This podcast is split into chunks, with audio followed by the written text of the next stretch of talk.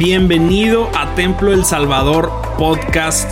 En este lugar vas a poder encontrar cada uno de los mensajes que nuestros pastores Isaí Montoya y Abiud Montoya nos comparten domingo tras domingo.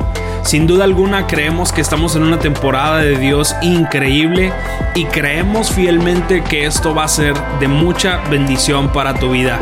Así que disfruta el mensaje y que Dios te bendiga. Hoy arrancamos con una nueva serie de sermones que se llama Corazón Valiente. Amén. Corazón valiente. ¿Cuántos corazones valientes hay aquí? ¿Usted sabe lo que, significa corazón valiente? O sea, con todo y por todo, sin límite, sin reserva. Ese es un corazón valiente. Un corazón valiente que está dispuesto a entregarlo todo, a darlo todo, a rendirlo todo, a pagar el precio que se necesite pagar por alcanzar un bien mayor. ¿Está dispuesto? Amén. Hay un pasaje que encontramos en Salmos, es un, un mensaje de David, una expresión de David en un momento de su vida crítico. Y el Salmo 32 habla de dos cosas en particular. Uno, habla de la condición de David, donde él proclama su gozo, que se remite justamente a la obra de Dios redentora en su vida. Y la segunda parte de este salmo tiene como objetivo esencial el poder mostrar la confianza y la convicción que se tiene en la intervención de Dios en su vida. Y, David escribe y describe todos estos elementos importantes sobre los que se basa justamente esta expresión. Y bueno, nosotros sabemos que David era un hombre conforme al corazón de Dios y era un corazón valiente. Algunos se recuerdan de Corazón Valiente por, por una película que vieron por ahí, ¿no? Pero no, yo me refiero a David. Porque si hubo un corazón valiente en la historia, realmente valiente fue el corazón de David. Y que fue un hombre que Dios mismo describió como un hombre conforme a su corazón.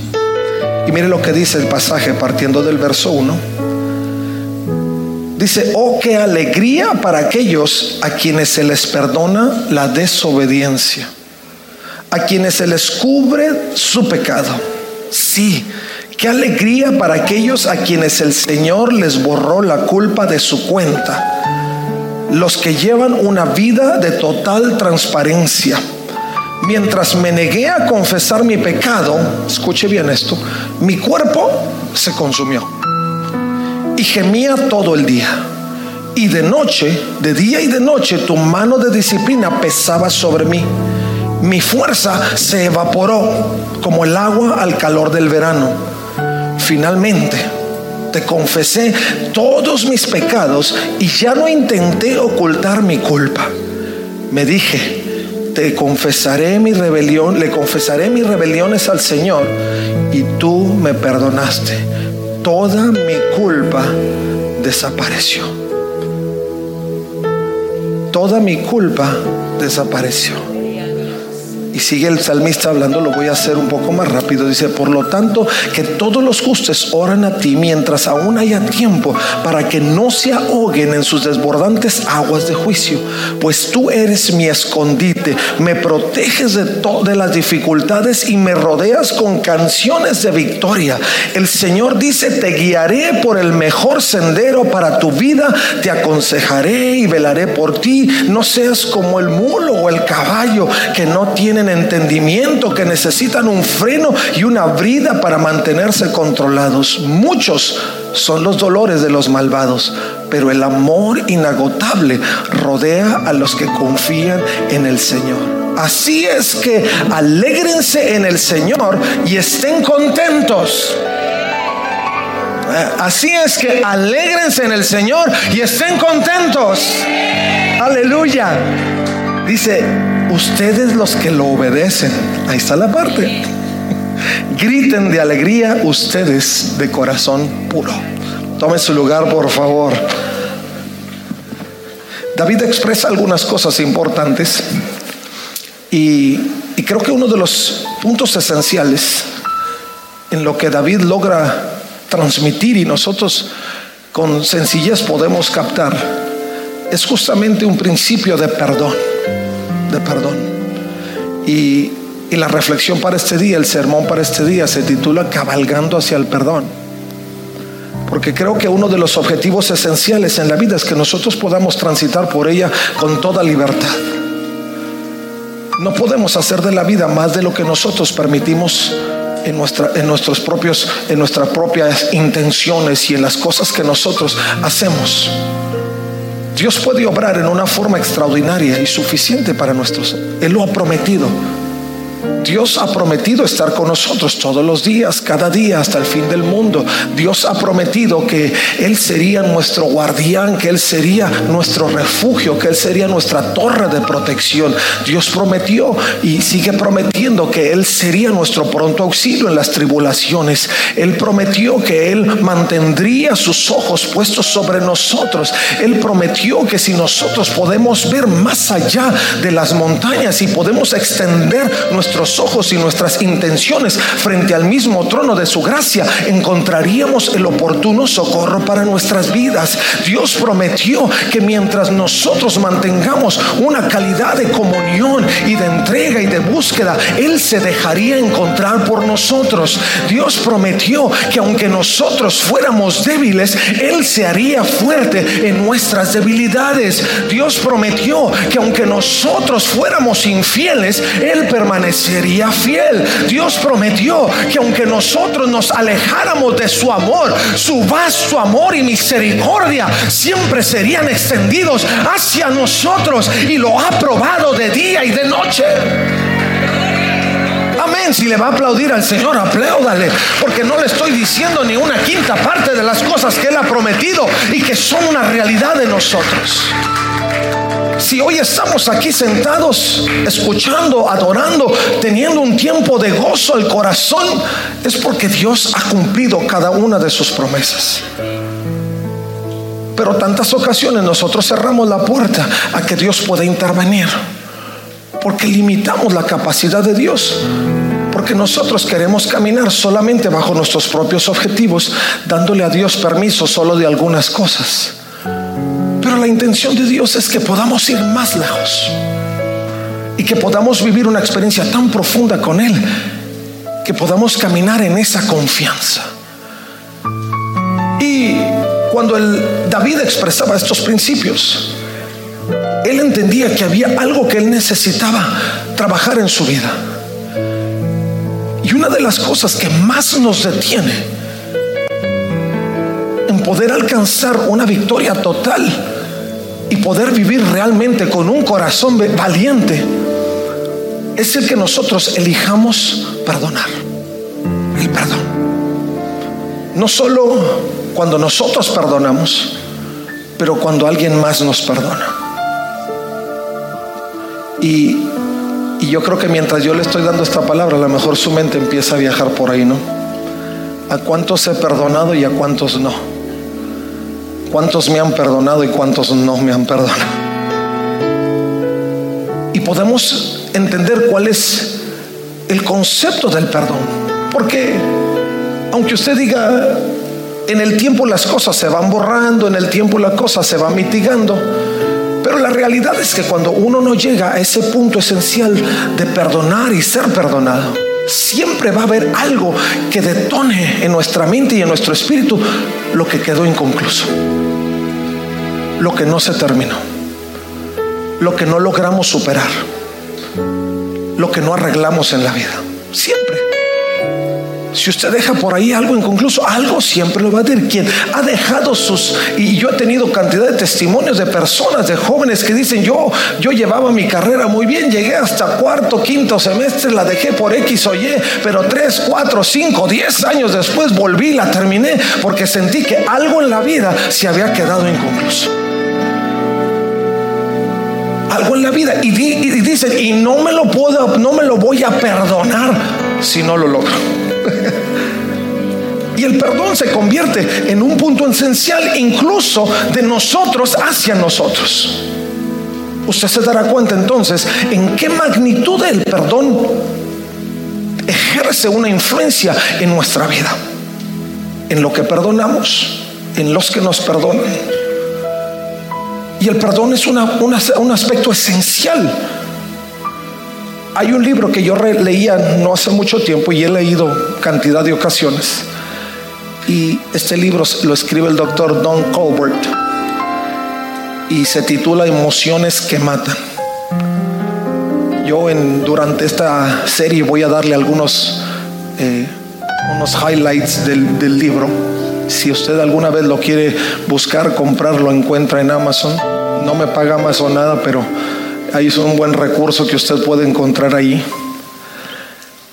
Pero él menciona algunos aspectos esenciales y en particular, como él es un doctor, un médico, él dice que muchas cosas que se quedan inconclusas, particularmente con el perdón, empieza a generar y al detonar en nosotros una reacción química interna que a la postre empieza a generar enfermedades terminales. Los que son médicos, y yo sé que aquí tenemos algunos médicos, leanlo si no lo han leído. Ustedes coincidirán en su totalidad con, con lo que el doctor propone en este libro. Y, y yo lo creo firmemente. Porque hay situaciones que nosotros enfrentamos que tienen que ver con el perdón, que cuando no las resolvemos, nosotros incluso hemos llegado a ser afectados físicamente. El doctor dice que muchos de los cánceres que se extienden en forma increíble y, tan aceleradamente se detonan justamente por personas que no han llegado a concluir con ese principio de perdón. Y que eso empieza a provocar en sus vidas no solo el deterioro emocional, espiritual, pero aún físico. Hoy nosotros vivimos cantidad de situaciones que la vida ha traído. Vemos por todos lados y nos preocupamos, empezamos a ver que las situaciones no mejoran, empezamos a ver cantidad de situaciones que empiezan a afectar nuestros sentidos y no le, encontramos respuesta a muchas de las cosas y las hacemos personal todo ello nos va llevando a ese punto donde vamos perdiendo no solo la sincronía y la conexión con Dios, pero aún con nosotros mismos. Aún con nosotros mismos. Al punto de que algunos han caído en depresiones severas, esto lo hemos escuchado cantidad de veces. Algunos han atribuido a situaciones estresantes que han influido en, su forma de desempeñarse en la vida y aún de conectar con familia, amigos, etcétera. Y todo eso se deriva en cantidad de ocasiones porque no hemos llegado a la esencia de poder ejercer y de vivir la experiencia del perdón. David decía, qué alegría para aquellos a quien se les perdona la desobediencia. David encontró que el punto del gozo, de del, del disfrutar de la vida, se encontraba justamente en poder ser partícipe del perdón. David no lo decía solamente por algo que se le ocurrió, era una experiencia personal. La gran cantidad de los salmos que David escribe los escribe justo bajo situaciones donde él encuentra una revelación de Dios tan particular que él la expresa a través de la escritura. Y él dice, cuando estas cosas suceden, yo encuentro que el gozo, que la alegría empieza a desarrollarse en ese sentido. Ahora, quiero darte solo un poquito de, contexto sobre el perdón. Y el perdón, dice la, Real Academia Española, que es la remisión de la pena merecida. En otras palabras, no tienes que pagar por ello. De la ofensa recibida o de alguna deuda u obligación pendiente. Es la remisión, se acabó. Olvídate ya no es tu deuda, ya no es tu situación.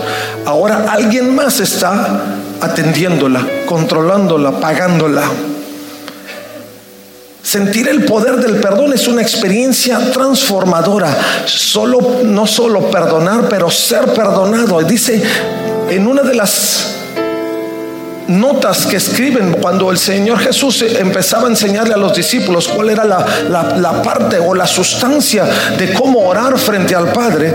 En Mateo 6.2 Él dice, y perdónanos nuestras deudas o perdona nuestros pecados, así como hemos perdonado a los que pecan contra nosotros. El Señor Jesucristo mismo expresaba dentro de lo, de la, del momento de comunicación con Dios que uno de los aspectos esenciales para mantener una vía abierta con el Padre y que la oración pudiera ser efectiva era que pudiéramos reconocer nuestra condición frente al Padre y en ello pudiéramos vivir la experiencia de gracia al ser perdonados por el Padre. Pero que en ese sentido nosotros también podamos hacer práctica de ello.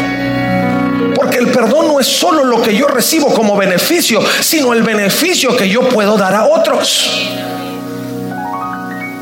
Y es que cuando tú recibes perdón, eres liberado y cuando tú das perdón, liberas a alguien más. Y ninguno queremos vivir atados a ello. Hay algunos que nosotros castigamos a la gente con nuestra indiferencia, con el látigo de nuestra indiferencia. y queremos cabalgar con, con el látigo de la indiferencia en lugar de cabalgar en el principio de perdón. A todo mundo. Dije, no le voy a hacer nada, pero como que no existe. ¿Verdad? Digo, no me conteste a mí, pero usted eh, contéstese a sí mismo. Y yo voy caminando por ahí y me la hizo y, no ya te perdoné, pero ya verás, cuando el Señor venga, hay de aquel, y nos acordamos del pasaje, ¿verdad? Hay de aquel que cae en manos de un Dios justo, que nunca lo perdonaste. Y seguimos cabalgando con ese látigo de indiferencia. Y pensamos que ya libramos la situación, pensamos que eso ya quedó atrás, pero nos viene a perseguir. Porque cada que no lo encontremos, empieza a ver en nosotros se empieza a constreñir el corazón, empezamos a vivir la angustia y decimos algo no con algo no terminamos. Y hasta que no lleguemos a ese punto de perdón, entonces vamos a ser liberados. Y el Señor Jesucristo le decía a los discípulos, si tú vas a conectar con el Padre, si tú vas a mantener una sinontonía con el Padre, si tú vas a querer desarrollar una vida de conexión con Dios y conmigo, tienes que perdonar. De lo contrario, siempre vas a vivir esclavo a un recuerdo, a un resentimiento, a una situación, a algo que se apodere de tu mente, de tu corazón, de tu espíritu y a la postre empiece a alejarte de las cosas más importantes de tu vida. Ahora, eso no se refiere solamente a algunos algunas cuestiones que nosotros consideramos injustas de, actos que alguien provocó intencionalmente, incluso de cosas que suceden en la vida, como es la muerte quizá de un familiar, que pensamos que injusto. Esto nunca debió haber sido. Y luego decimos, Señor, ¿y por qué el Señor se lleva gente tan buena como este cuando hay tantos malos que se pueden ir? Porque entramos a querer manipular la balanza de Dios. Pero no se le olvide que tanto usted como los, los no tan buenos como usted también son creación de Dios. Y también Dios murió por ellos. También el sol nace para justos como injustos. Y que Dios entregó su vida para que nadie se perdiera. Pero todos procedieran al arrepentimiento.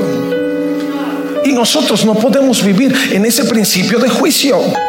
¿Por qué? Porque arraigamos en nuestro corazón cosas que no vienen del corazón de Dios.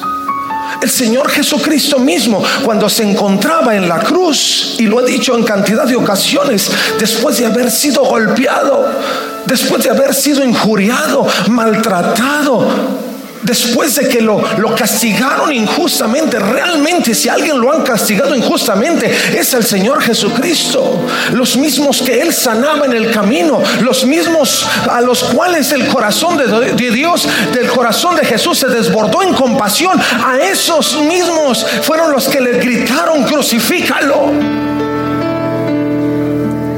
Dios no lo guardó en su corazón. Jesús no guardó ese sentimiento en su corazón. ¿Por qué? Porque su objetivo era mayor.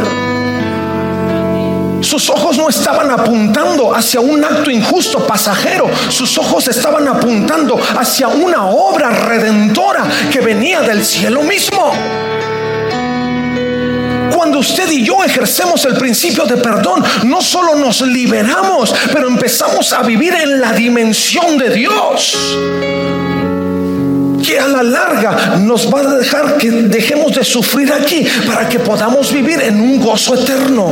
Por eso el rey David, el rey David decía, qué alegría cuando somos perdonados de nuestra desobediencia. Porque él entendía que el acto, el principio de perdón lo iba a liberar y lo iba a poder llevar a una vida plena, a un sentir pleno. Que las cosas cambian, quizá no. Que las cosas mejoran, quizá no. Pero que en tu espíritu puedes ser liberado para seguir viviendo una nueva misericordia de Dios. Sí, sí. Porque aunque lo de afuera pareciera que vive en una cápsula que, te aprisiona, lo de adentro empieza a conectarte con, con, el Espíritu de Dios que te hace ser libre, aun cuando en el exterior aparentemente estés esclavo. Yo he tenido la oportunidad de conocer a cantidad de personas. Y recientemente yo conocí una persona que por mucho tiempo padeció de cáncer. Y aun y cuando él vivió en situaciones eh, muy deprimentes por, por su condición y los fuertes dolores y la situación que se daba físicamente, él nunca estaba reclamando. Al contrario, él decía, esto es pasajero, sí me duele y me duele mucho. Dice, pero esto se va a acabar. Porque yo estoy apuntando a algo más grande. Y él decía, yo no estoy en esta condición para siempre. Mi condición es pasajera. Un día se va a acabar. Y un día, dice, como Job, yo estaré delante del Padre, diciendo, ahora mis ojos te ven. Pero no podemos llevarnos con nosotros ese, ese reproche incluso delante de Dios al decir, ¿por qué estas cosas suceden? El perdón no se puede arraigar. Nosotros tenemos que tomar la elección de perdonar. Nuestra primera batalla en la vida es asimilar en las condiciones en las que estamos y tomar la decisión firme de que no importa cuál cosa esté sucediendo en mi vida que considere justa y injusta, yo voy a perdonar como Dios me ha enseñado a perdonar, como Jesús aún estando en la cruz y siendo golpeado y aún clavado en el costado y aún escupido con sus heridas en el cuerpo, Él dijo, perdónalos porque no saben lo que hacen. Vamos, déselo fuerte a Jesucristo. Aleluya.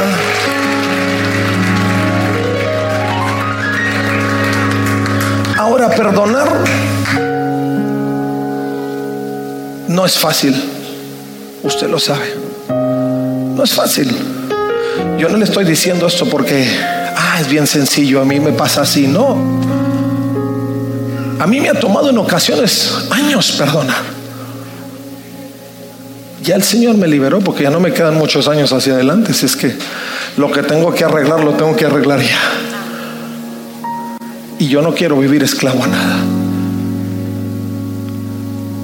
Es un, un acto que, que marca, que necesita la determinación del corazón. Por eso solamente un corazón valiente puede lograr llegar a un, perdón total.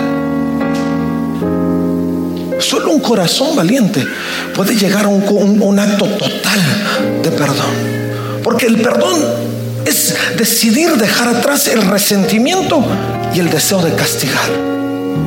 Cuando usted perdona, ya no siente nada por la persona, va y lo abraza. Imagínese. Le va a decir alguien quién en sus sentidos va a querer abrazar al que vino y, y te encajó el puñal por la espalda. Y luego ve darle un beso. Pues ya no sé si es el beso de Judas o el beso de Jesús. Es dificilísimo. Porque no solamente es decir, ah, te perdono, ya voy. Pero es que uno entregue todo lo que uno carga por dentro y decirle al Señor, esto es tuyo. Si se paga o no se paga, tú sabrás. Pero yo estoy actuando en lo que tú me has enseñado. Y es liberarme de todo resentimiento y dejar atrás toda intención de castigar a nadie. Y esto lo decimos muy comúnmente. Mira, este me la hizo y me la hizo tres veces y mira qué bien le va. Y eso lo viene cargando. Hasta que no lo dice, Señor, bendícelo. Y si tú lo, en tu amor y misericordia le está yendo bien, Señor, que le vaya mejor. duro. Usted lo haría así nada más. Y si no, quiere decir que ahí está midiendo su grado de espiritualidad. Y hay que decirle, Señor, ayúdame. Porque comúnmente las situaciones de perdón no son situaciones sencillas. Comúnmente las situaciones de perdón que se arraigan en lo más íntimo de nuestra vida son situaciones que penetran.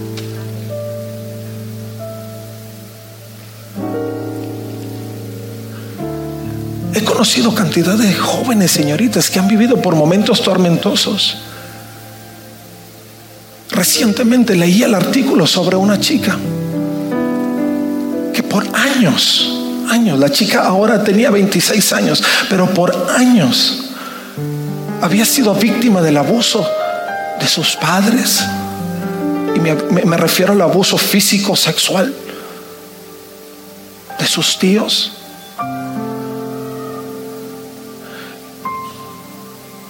Y en el momento que fue confrontada con esa realidad en su vida, el pastor le decía, tú tienes que perdonar. Y ella decía, ¿cómo voy a perdonar? Si por años, años, he sido maltratada y no me había dado cuenta hasta ahora. ¿Cómo voy a perdonar? El pastor decía, no tienes otra oportunidad, esta es la oportunidad. Como Cristo amó, te amó a tú y te ama a ti, de modo que te enseñó en qué condición estabas. Así ama a aquellos que produjeron el problema en tu vida. Y no alcanzamos a entender esa dimensión de Dios. Y nos resistimos. Y por eso se convierte en algo tan difícil. No hace mucho tiempo yo platicaba con una cuñada mía, más bien hace ya 20 años y más.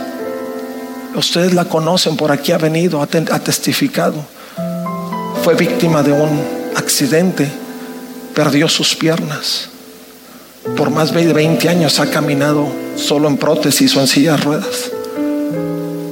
Y cuando todo sucedió, yo tuve oportunidad de acercarme con ella para ayudarle un poquito en el proceso y le dije, tú tienes que perdonarlo. Y ella decía, ¿cómo lo voy a perdonar? Él en 20 años, que por cierto ya salió de la cárcel. Dice, él en 20 años sale de la cárcel y yo en 20 años no me regresan las piernas. ¿Cómo lo voy a perdonar? Y yo le decía, es así. No entendemos la dimensión del amor de Dios. Pero así como Dios te libró de la muerte y te trajo a la vida, porque el Señor la resucitó después de 11 minutos de estar muerta. Ese mismo Dios de amor es el mismo que ama al que te atropelló. Y Él ya lo perdonó. Ya pagó el precio en la cruz por su vida. Pero tú no puedes vivir esclava a eso. Lloró, lloró, lloró.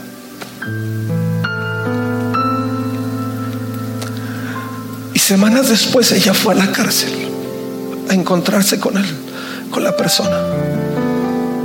Y le dijo, esto es bien difícil, dice, pero te perdono. se encontró con la familia y la familia pensó que ella venía con la espada desenvainada para echarle en cara lo que había hecho. Y él dijo a la familia, vine a perdonarlo. Y los perdono a ustedes también.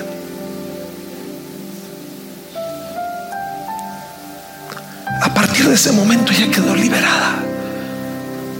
Le costó y, y constantemente ya estaba diciendo, lo perdono, lo perdono, porque el perdón uno lo dice con todo el corazón en una primera oportunidad, pero el proceso de llegar a la sanidad completa, uno se tiene que estar recordando constantemente que hemos perdonado. Y decirle, lo perdoné, lo perdoné, lo perdoné. Pero hoy usted platica con ella. Es una mujer admirable.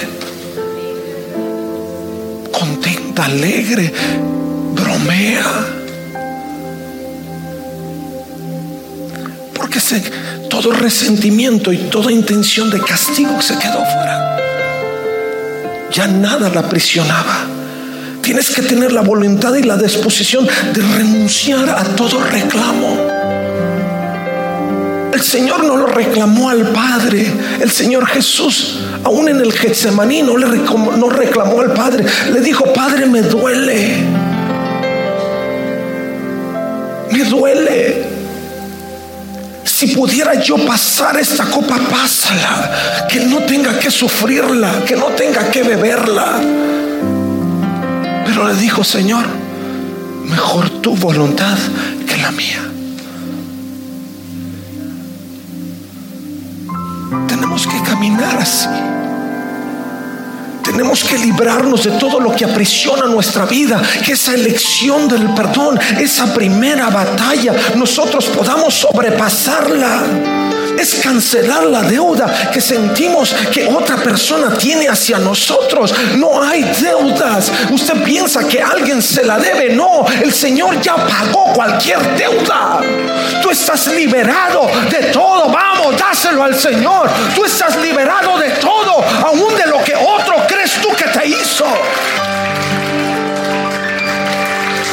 Dios pagó por tu perdón. Dios pagó por el perdón de otros. Si tú perdonas, la deuda está cancelada, está pagada. Dios ya hizo lo que tenía que hacer. Jesús ya murió en la cruz para cancelar su deuda, tu deuda y la deuda de quien tenga, se tenga alrededor. Ya, libérate. De vivir esclavo. Miqueas decía, Miqueas 7, verso 18, ¿dónde hay otro Dios como tú? que perdona la culpa del remanente y pasa por alto los pecados de su preciado pueblo. No seguirás enojado con tu pueblo para siempre, porque tú te deleitas en mostrar amor inagotable.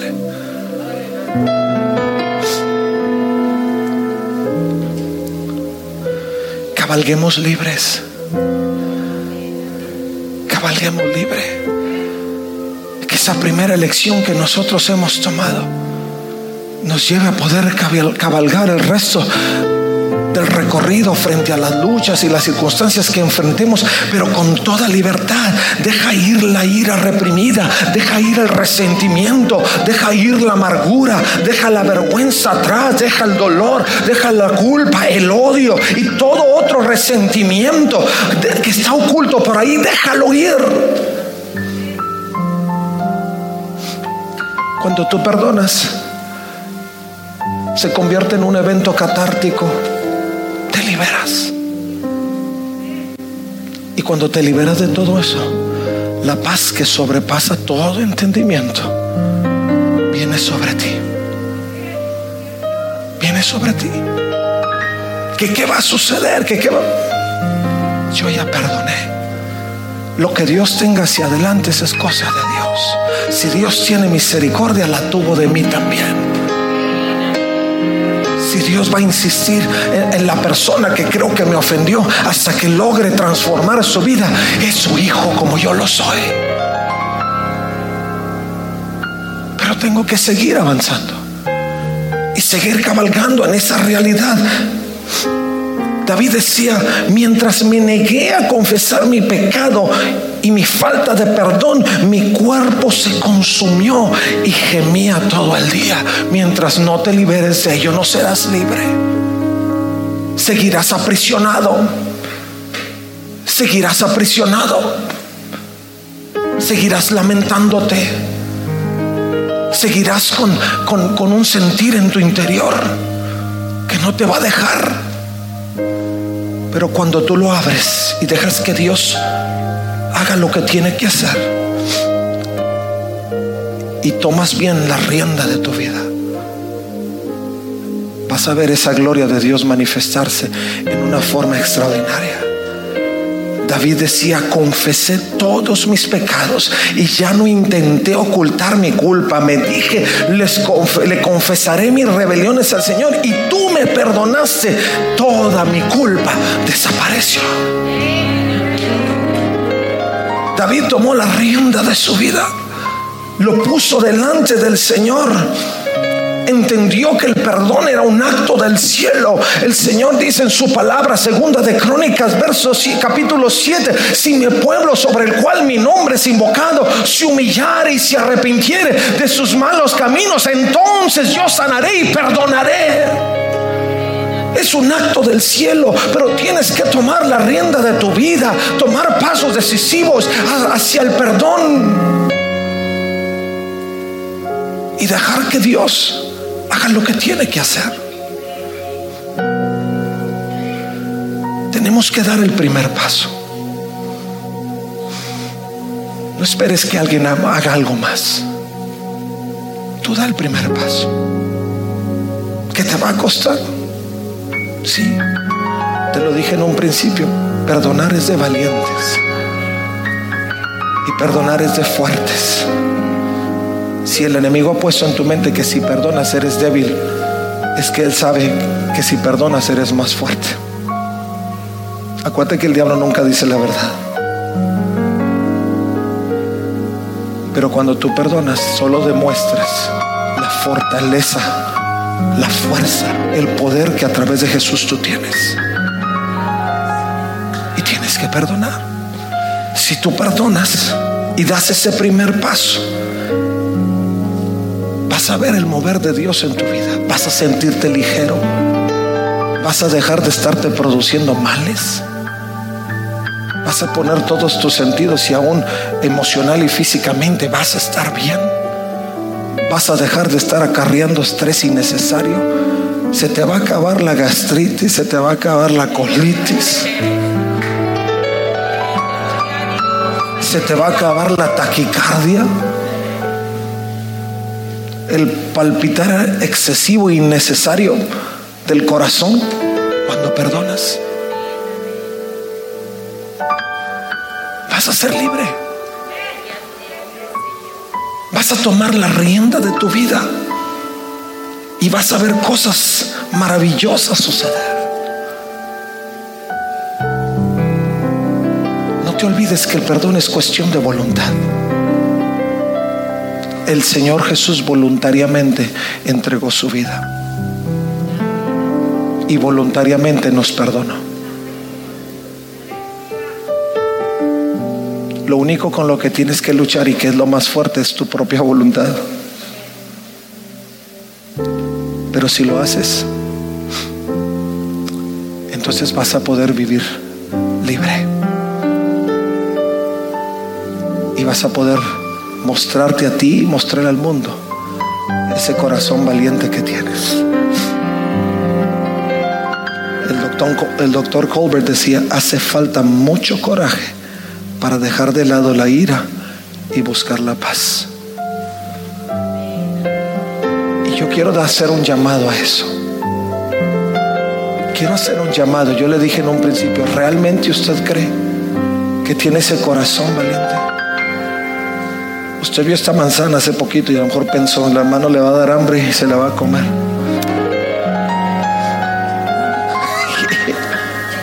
o se les olvidó la manzana ahí en la mesa, ¿verdad?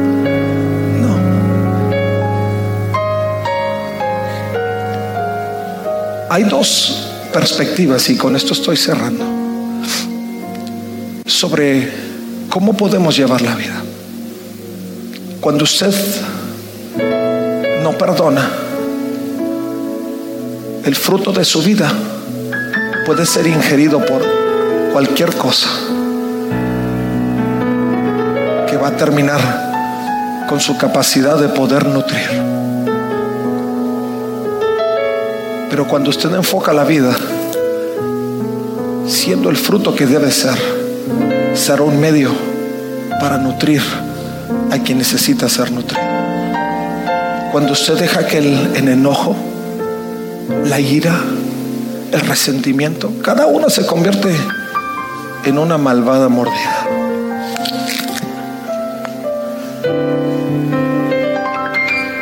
Y para el enemigo eso le sabe delicioso. Está bien delicioso. Pero cuando no puede perdonar, es como darle de comer al enemigo y le da otra mordida. Quiero estar enojado. Y cada que lo veo pasar,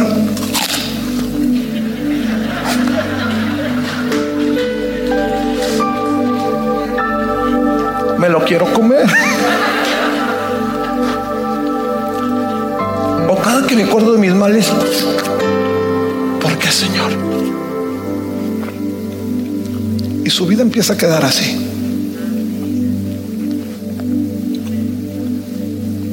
Me rehuso, Señor.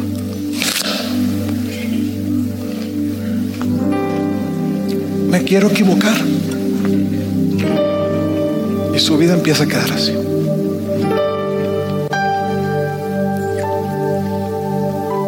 Pero si usted es capaz aún de entregar esto al Señor,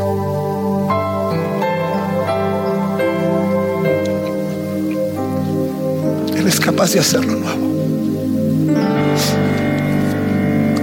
Porque no importa si le queda solo una parte buena o le queda nada.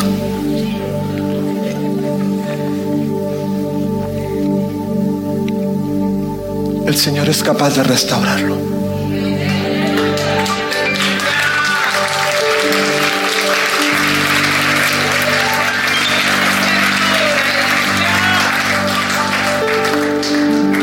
El salmista dijo, confesé todos mis pecados y ya no intenté ocultar mi culpa. Me dije, le confesaré mis rebeliones al Señor y tú me perdonaste. Toda mi culpa desapareció. Y al cierre del pasaje, verso 11 dice, griten de alegría ustedes de corazón puro. Yo sé que esta tarde muchos necesitan ser restaurados. Algunos se sienten así, que la vida les ha dado de mordidas. Y lo que en algún momento el Señor intentó para nutrir, para reflejar lo que Él es a través de ustedes, las circunstancias los han llevado a verse así. Pero Dios está en el asunto de hacerlo nuevo. Y aún de esto brotará un retoño.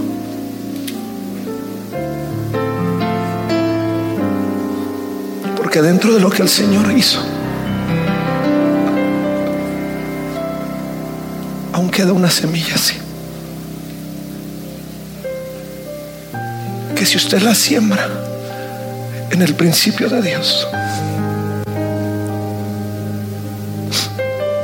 y en la intención del corazón de Dios, no solo va a restaurar esto, pero va a nacer de usted un árbol de fruto para poder alimentar el corazón y la vida de muchos otros que necesitan crecer con un corazón valiente como el suyo. Vamos, si se lo va a dar al Señor, déselo fuerte no está terminada, su vida no está terminada. Ustedes pensaron, ya se acabó la, manzana, el hermano, no, hay una semilla y esa no me la voy a comer. Ni el enemigo se la va a poder comer. Porque Dios lo hizo así, lo dejó con esta semilla. Para que aunque el enemigo pensó que ya acabó con usted, el Señor va a tomar esto y le es suficiente para hacer lo que Él sabe hacer. Crear nueva vida. grandes frutos para su gloria.